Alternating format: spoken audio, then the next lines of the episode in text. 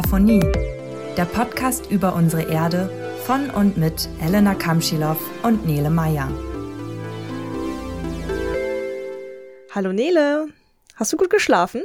Hallo Elena, ja, vielen Dank. Vielleicht ein bisschen wenig, war wohl ein bisschen aufgeregt auf das, was ich heute mitgebracht habe.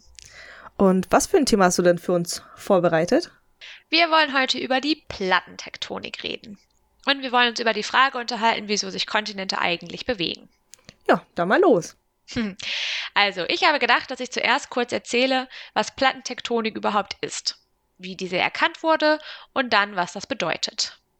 Aber Elena, was ist denn für dich Plattentektonik? Hm. Also das letzte Mal haben wir über den Aufbau der Erde gesprochen und die Erdkruste dabei erwähnt. Die Erdkruste ist ja die äußerste Schicht und besteht nicht aus einem Stück, sondern aus verschiedenen Platten und die Theorie der Plattentektonik beschreibt deren Bewegung halt, oder? Ja, da hast du dich sehr gut erinnert. Genau. Die äußerste Schale der Erde ist quasi in Platten zerbrochen. Diese bewegen sich, driften auseinander stoßen aber auch gegeneinander oder können sich sogar übereinander schieben. Und dabei geschehen so einige Dinge, die eben Thema dieser Folge sein sollen. Zunächst möchte ich aber erst darüber reden, wie überhaupt erkannt wurde, dass die Erdkruste aus verschiedenen Platten besteht. Das finde ich nämlich tatsächlich ziemlich cool. Elena, weißt du noch, wer das erkannt hat? Natürlich weiß ich das. Das ist der Alfred Wegener. er ist nicht nur berühmter Polarforscher und daher auch namensgebend für das Alfred Wegener Institut in Bremerhaven, sondern er war auch der Verfechter der Theorie der Kontinentalverschiebung. Und das war schon 1912. Aber vor Wegener gab es auch noch andere Forschende, die eine Bewegung der Platten schon vermutet haben. Die ersten Theorien dazu gab es bereits im 17. und 18. Jahrhundert. Bereits damals wurde beobachtet, dass die Küstenlinie der Kontinente auf beiden Seiten des Atlantiks irgendwie ineinander zu passen scheinen. Also quasi, als wenn wir zwei Puzzlestücke hätten. Das würde ja auch gleichzeitig bedeuten, dass es mal eine Landmasse war, oder? Nebeneinander lagen, ne? Richtig, danke für diese Überleitung. Früher gab es also tatsächlich nicht nur die sieben Kontinente, wie wir sie heute kennen, sondern in der Erdgeschichte waren die Kontinente auch mal alle zu einer Landmasse vereint. Zum Beispiel hatten wir ganz am Anfang den Urkontinent Pangea, der dann in die verschiedenen Kontinente auseinandergebrochen ist. Ach ja, stimmt, genau. Aber du willst hoffentlich jetzt nicht die ganze Erdgeschichte hier wiedergeben? nee, bloß nicht.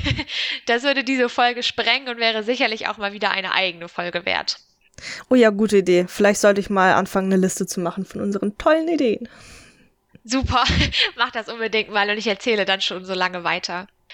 Mit dem Urkontinent Pangea wollte ich nur sagen, dass die Oberfläche der Erde in der gesamten Erdgeschichte einem stetigen Wandel unterlegen war. 1929 kam dann der Engländer Arthur Holmes, der eine erstmals logische Erklärung für die Theorie von Wegener liefern konnte. Vorher konnte sich also niemand richtig vorstellen, wie sich überhaupt diese Kontinente bzw. die Platten bewegen sollten.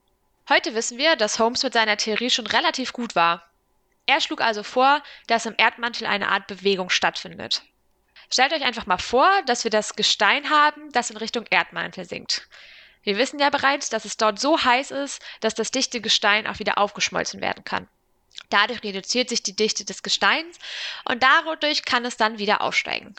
Auf dem Weg nach oben kühlt es sich dann wieder ab, sinkt wieder und so weiter. Und so entsteht ein sogenannter Konvektionsstrom, dessen Bewegung oder Rotation die starren Platten der Erdkruste verschiebt.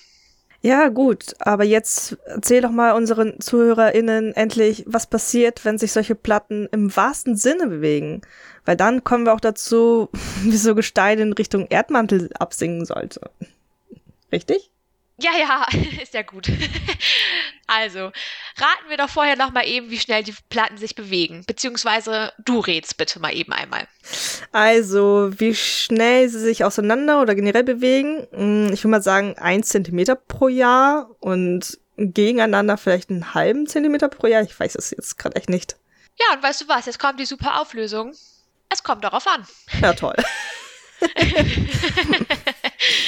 die Geschwindigkeit liegt zwischen wenigen Millimetern und 20 Zentimetern pro Jahr. Also es kommt eben darauf an, an was für einer Plattengrenze wir uns befinden. Bevor ich aber weitermache, sollte ich vielleicht noch mal einmal kurz erwähnen, dass wir übrigens sieben große Kontinentalplatten haben. Wir haben zum Beispiel die nordamerikanische Platte und die eurasische Platte, auf der wir uns jetzt gerade befinden. Zusätzlich haben wir aber laut meinen Recherchen noch ca. 50 kleinere. Aber jetzt denkt bitte nicht, dass die Platten tatsächlich identisch mit einer Landmasse eines Kontinents sind. So ist das nicht. Es ist so, wenn wir quasi am Ende eines Kontinents stehen würden und auf das Meer gucken, ist es eben so, dass tatsächlich diese Platte auch in den Tiefen des Ozeans weitergeht. Also der Meeresboden ist auch Teil von diesen Platten. Nele, erzähl uns doch endlich, was mit diesen Platten passiert. Das ist alles so spannend. Jetzt aber. Wenn irgendwo Platten auseinanderdriften, dann nennen wir das Divergenz. Und dabei strömt Magma aus dem Untergrund. Dabei bildet sich dann wieder neue Lithosphäre. Mein Lieblingsbeispiel ist da der mittelatlantische Rücken, was manche vielleicht von euch schon mal gehört haben. Dieser Rücken liegt, wie der Name schon sagt, mitten im Atlantik. Wenn die Platten irgendwo auseinanderdriften, dann müssen die sich aber natürlich auch irgendwo gegeneinander bewegen. Dabei falten sich diese Platten gegenseitig hoch und so entstehen unter anderem unsere Gebirge. Elena, bekanntes Beispiel? Der Himalaya. Genau das wollte ich hören. Der Himalaya bildet sich zwischen der indischen und der eurasischen Kontinentalplatte, wo eben diese beiden Platten gegeneinander stoßen. Es kann aber auch sein, dass eine Platte viel schwerer als die andere ist und deswegen bewegt sich manchmal auch die eine Platte unter die andere. Das nennen wir dann Subduktionszone oder auch Aufschiebung, weil die leichtere Platte hochgeschoben wird. Die schwerere dringt dabei übrigens wieder tiefer in Richtung Erdmantel. Und jetzt kommen wir zu den Konvektionsströmungen, weil auf diesem Weg wird dann eben diese Platte quasi wieder flüssig, die Lithosphäre wird quasi wieder aufgelöst. An diesen Zonen gibt es dann oft Erdbeben, Vulkanausbrüche oder auch Gebirgsbildung. Aber jetzt schnell zum Ende nochmal zur vierten Möglichkeit, was an so einer Plattengrenze geschehen kann. Elena, was fehlt noch? Ähm, ich denke mal, du redest gerade davon, dass die Erdplatten auch aneinander vorbeigleiten können, oder? Genau, das sind diese sogenannten Transformstörungen. Klingt erstmal super unspektakulär, aber die Platten gleiten natürlich nicht einfach nur smooth aneinander vorbei, sondern die verhaken sich dabei auch leicht. Und dabei stauen sich im wahrsten Sinne des Wortes Spannungen auf. Auch Elena hier, was ist hier das bekannteste Beispiel? Ich glaube, das ist eine kleine Quizshow hier gerade. Aber ähm, ich kenne auf jeden Fall das Beispiel der San Andreas-Verwerfungen in Kalifornien. Da können wir gleich mal drüber in unserem Gneis Stuff reden. Und ich finde, wir sollten auch hier langsam zum Ende kommen, oder? Ja, ich glaube auch, das meiste habe ich gesagt. Dann versuch doch jetzt nochmal zusammenzufassen, was du so mitgenommen hast.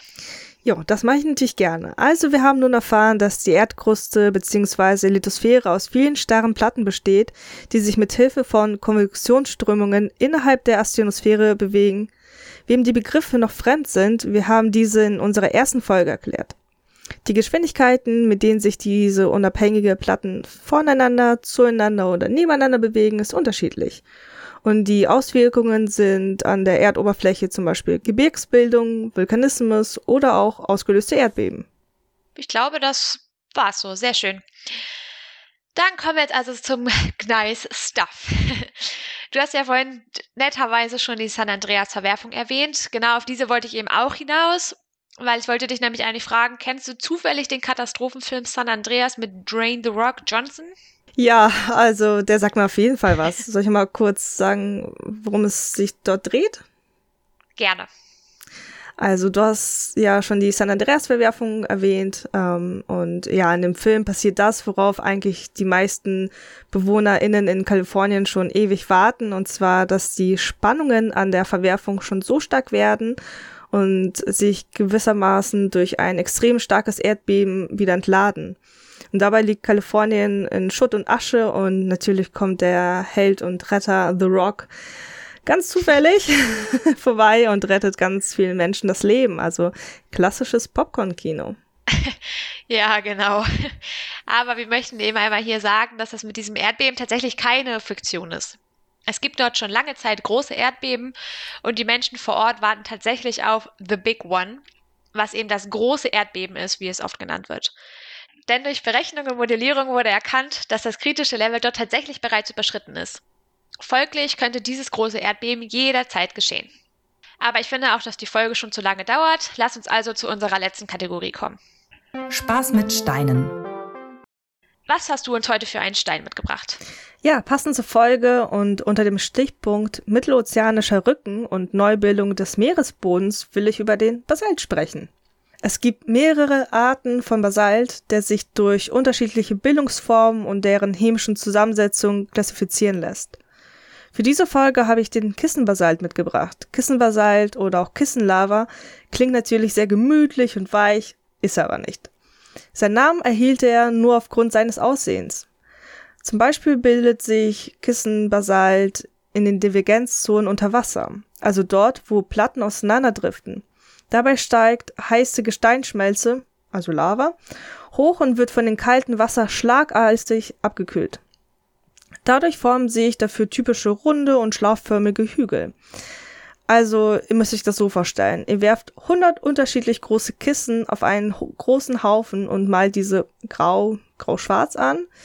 Und ja, so hättet ihr äh, Kissenbasalte in eurem Zuhause. so sehen sie nämlich wow. aus. Das ist ja natürlich mal eine schöne Beschreibung. Kann man gut mit Kindern machen. Ja. naja, und der Kissenbasalt gehört zur Klasse der magmatischen Gesteine und wird zur vulkanischen Gruppe gezählt. Magmatisch heißt, dass das Material des Gesteins aus dem Erdmantel stammt und vulkanisch, dass es sich auf der Erdoberfläche oder nahe der Erdoberfläche gebildet wurde. Man muss natürlich nicht mehrere Kilometer zum Meeresboden reisen, um diese faszinierenden Gebilde sich anzugucken. Überall auf der Welt kann man halt in ehemaligen Meeresgebieten diese erstaunlichen Aufschlüsse sehen. Auch in Deutschland, wie zum Beispiel im Harz, sind circa 350 Millionen Jahre alte Kissenbasalte zu sehen. Na dann wissen wir ja, wo wir als nächstes mal Urlaub machen. Sehr schön, vielen Dank. Ich denke, dass wir in einer der nächsten Folgen generell mal über Gesteine und Minerale sprechen sollten. Was hältst du davon? Ja, gute Idee. Das habe ich mir auch schon während der Vorbereitung für diese Folge gedacht. Super, dann bleibt mir zum Schluss noch zu sagen, dass wir die Quellen in den Shownotes äh, hinterlegt haben und wir freuen uns natürlich, wenn ihr uns das nächste Mal wieder zuhört. Ja, auch von mir vielen Dank fürs Zuhören und vergesst nicht, unseren Podcast zu abonnieren und auch unser Profil bei Instagram. Bis zum nächsten Mal. Tschüss. Tschüss.